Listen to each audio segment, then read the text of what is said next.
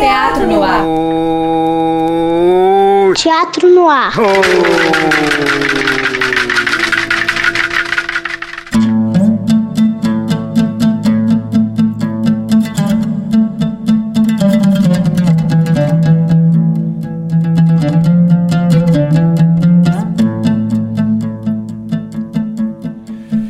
Tarde, ouvinte da Rádio FMG Educativa. Aqui quem fala é Fabiana Santana. E Delaney Júnior.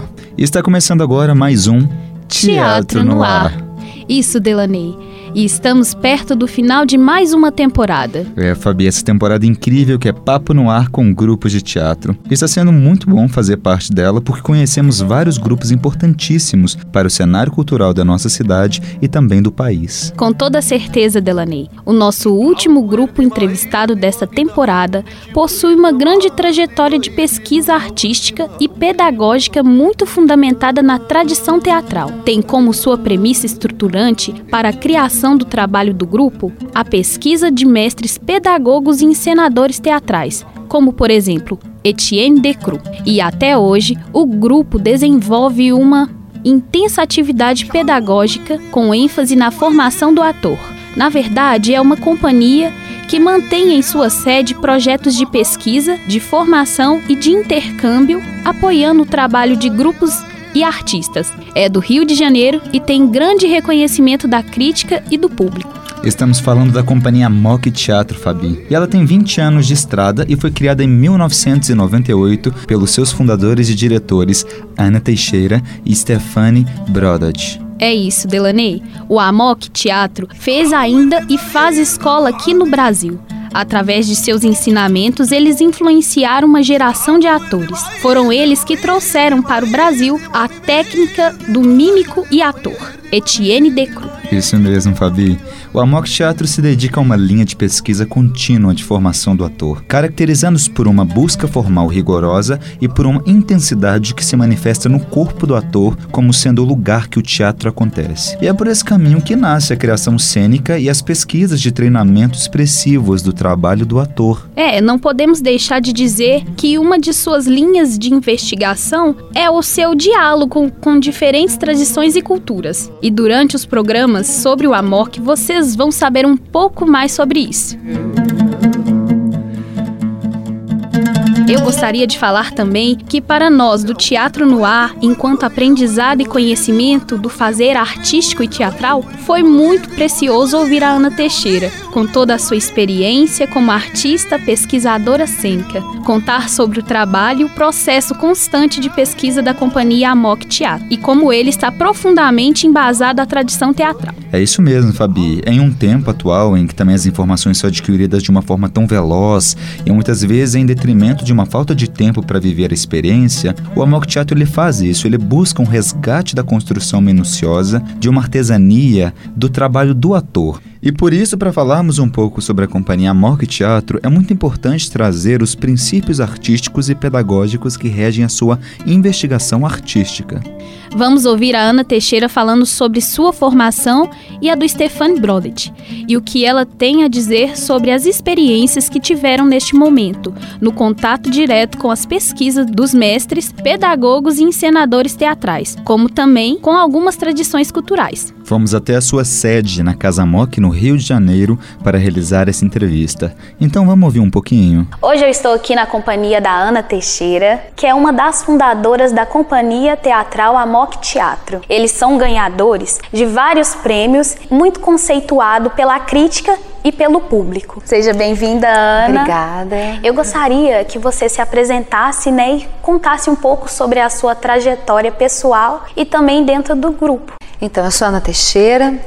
Primeira formação é de educadora. Eu sou formada, eu cursei o FRJ e eu trabalhei bastante tempo na área da educação, sobretudo na alfabetização de adulto. E eu, eu cito isso porque isso tem estado muito presente no nosso trabalho aqui dentro do Amok Teatro essa experiência em particular. Também sou formada em dança, fui assistente da Angel Viana, trabalhei com Laban, sistema Laban. E depois parti para a França, onde eu conheci a escola do Etienne Decroux, que foi um mestre pedagogo francês. E ali eu fiquei durante sete anos trabalhando sob a direção do Steve Wasson e Corinne Sun, que foram os últimos assistentes do Decroux. E ali também foi onde eu conheci o Stefani Brod, que é o meu companheiro, meu parceiro e cofundador comigo do AMOC, co-diretor também. Então a gente tem essa formação em comum, nessa tradição teatral. Também fiz uh, uma formação na Paris 3, Sorbonne Nouvelle, no Instituto, Instituto de Estudos Teatrais. E ali também teve momentos muito marcantes para nós, na nossa trajetória e no nosso trabalho, que também repercute até hoje, que foi um encontro com alguns professores, e em particular para mim, o um encontro com um sinólogo chamado Jacques Pampano, que era também o diretor de um museu chamado Cocon, que era o Museu do Teatro do Extremo Oriente, que ficava em Paris. E ali é, foi onde se abriram para mim as portas do Teatro do Extremo Oriente. Ali também onde eu pude conhecer vários é, professores e mestres desse teatro que passavam ali pelo museu e que davam aulas práticas também. A gente tinha aulas com esse sinólogo no meio dessas peças e obras maravilhosas. Aproveito também para falar um pouquinho da, da, trajetória do Stefani, que foi aluno tão, também junto comigo na, mímica, na Escola de Mímica Corporal Dramática de Paris, foi também aluno do Marcel Marceau, teve um, uma formação clássica também no Teatro Escola Jacqueline, Jacqueline E depois de trabalhar no Teatro da Fou, que é essa companhia dirigida pelos assistentes do Decru, ele foi para o Teatro do Soleil e trabalhou sob orientação da Rihanna Muschina. Isso também foi um, um, momento muito importante, uma marca muito importante de todo o nosso trabalho. E ali, para ele, ele abriu-se as portas do Teatro do Extremo Oriente, que é uma referência também importante para o Teatro Soleil. É o teatro das grandes formas, como diz a Rihanna Muschina. E a partir dali, eu, através do Jacques Pompano, Stefani, através do Teatro Soleil, a gente teve esse interesse, sobretudo teatro balinês, né, também o teatro indiano. A gente também estudou no Myanmar, o teatro, a dança siamesa, algumas tradições ali da, do Myanmar que é um teatro que já está bem é, precário, né, por, por anos de, de, opressão, também um sistema bem complexo quando, quando a gente estava ali naquele momento, muitos artistas presos e tudo mais. Mas foi sobretudo em Bali, onde a gente ficou mais tempo, onde a gente foi diversas vezes, onde a gente estudou muito tempo com mestres do teatro balinês, em especial o Bondress, que é o teatro de máscara, né, de meias máscaras, são as máscaras cômicas. O trabalho de voz, que é também eh, ligado a essa forma. E eu estudei também as danças clássicas balinesas, Legong, danças mais modernas, Terunajaya. A gente tra trabalhou as danças das máscaras inteiras também, que são as máscaras nobres. A gente passou diversas temporadas lá. Isso foi também um, uma experiência muito, muito importante para nós. Foi lá no, no início dos anos 90 e marca toda essa trajetória, então, que eu falei aqui rapidamente para você, marca muito, muito o trabalho e a pesquisa que nós desenvolvemos até hoje aqui na MOC.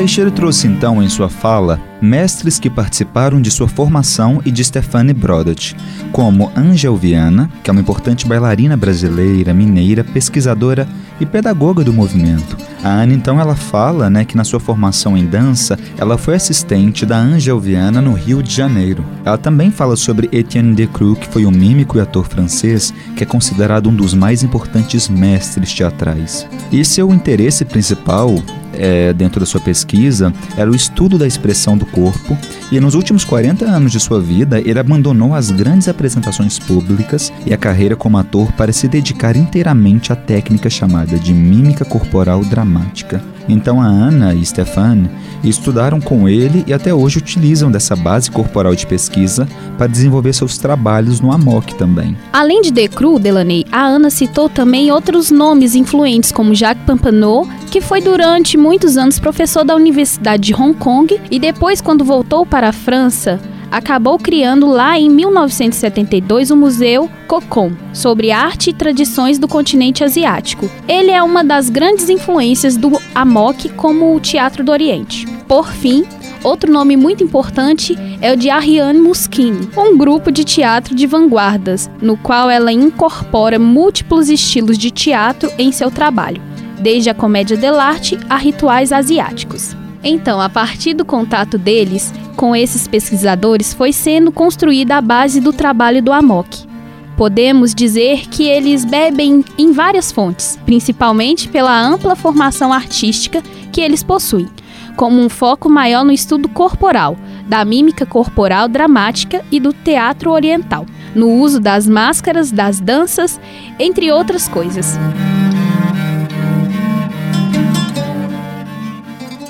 E para você, o que é amok? Ai, Delaney, parece uma, uma palavra assim explosiva. Amok. Não parece? Amok. Amok. Amok. Amok. Amok. Amok. Amok. Am É, amok. vamos ouvir a Ana falando, que é muito interessante. Bom que ela explica direitinho, né? Sim.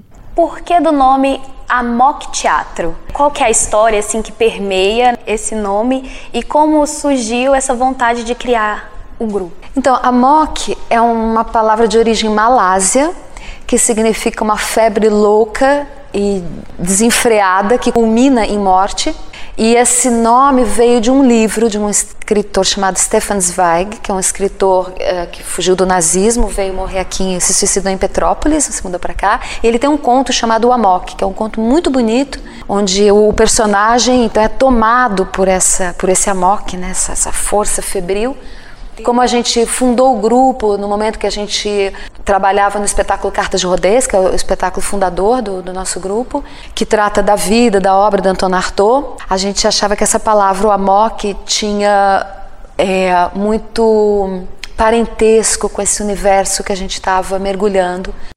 Bom, a Ana ela vai falar um pouco mais sobre o ator, roteirista e diretor de teatro francês Antonin Artaud. Mas antes dela completar a importância desse mestre pedagogo, vamos só tecer alguns comentários sobre ele? Sim. Tipo assim, por exemplo, em 1935, Arthur concluiu O Teatro e Seu Duplo, um dos livros mais influentes do teatro nesse século, e na sua obra ele expõe o grito, a respiração e o corpo do homem como lugar primordial do ato teatral.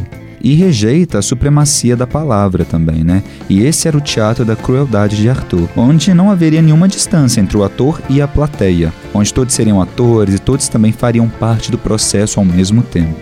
E em 1937, Delaney, Antonin Artaud é tido como louco, internado em vários manicômios franceses até chegar em Rodez, que era um hospital psiquiátrico, onde ele troca intensas correspondências com seu médico. As cartas escritas de Rodez são para Artaud um recurso para não perder a sua lucidez. É, e em Rodez, além de suas cartas, ele elabora uma prática vocal apurada em cada dia a dia, e isso é associado a manifestações mágicas, onde a voz bate, cava, espeta, treme, a palavra toma uma dimensão material e ela é gesto e ato. Agora a Ana vai nos falar um pouco do surgimento do grupo com a referência desse grande mestre. E aí falta dizer que então de toda essa formação que eu acabei de descrever para você, esse momento do, do, do, Cartas de Rodez foi um momento de formação muito importante.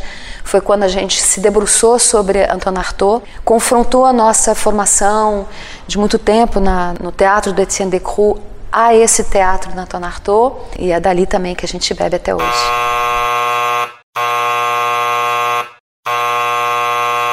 Não é assim que o Senhor me vê.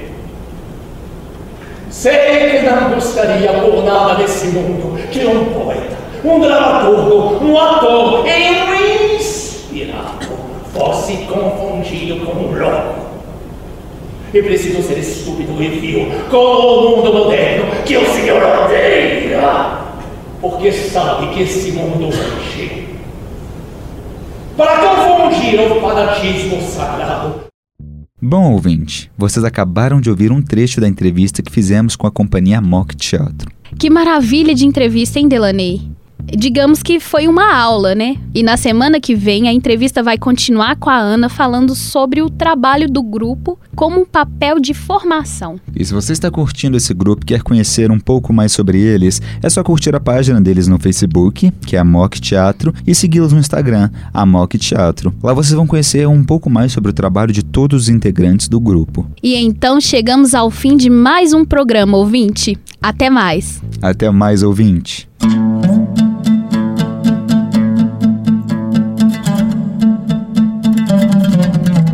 Esse foi mais um programa da temporada de Papo no Ar com grupos de teatro. Você ouviu parte da entrevista com a Mock Teatro, produzido e apresentado por Delaney Júnior e Fabiana Santana. Programa e montagem técnica, Breno Rodrigues. Identidade sonora, DJ. Coordenação e orientação da professora Helena Mauro, da Escola Técnica Teatro Universitário da UFMG. Este programa é uma parceria entre a Escola Técnica Teatro Universitário da UFMG e a Rádio UFMG Educativa. Você ouviu músicas de Carlos Bernardo na voz de Stefan Brodet. Agradecemos a Ana Teixeira por nos conceder essa entrevista maravilhosa e nos receber tão bem em sua sede, a Casa do Amok, no Rio de Janeiro. Você ouviu? Teatro no ar.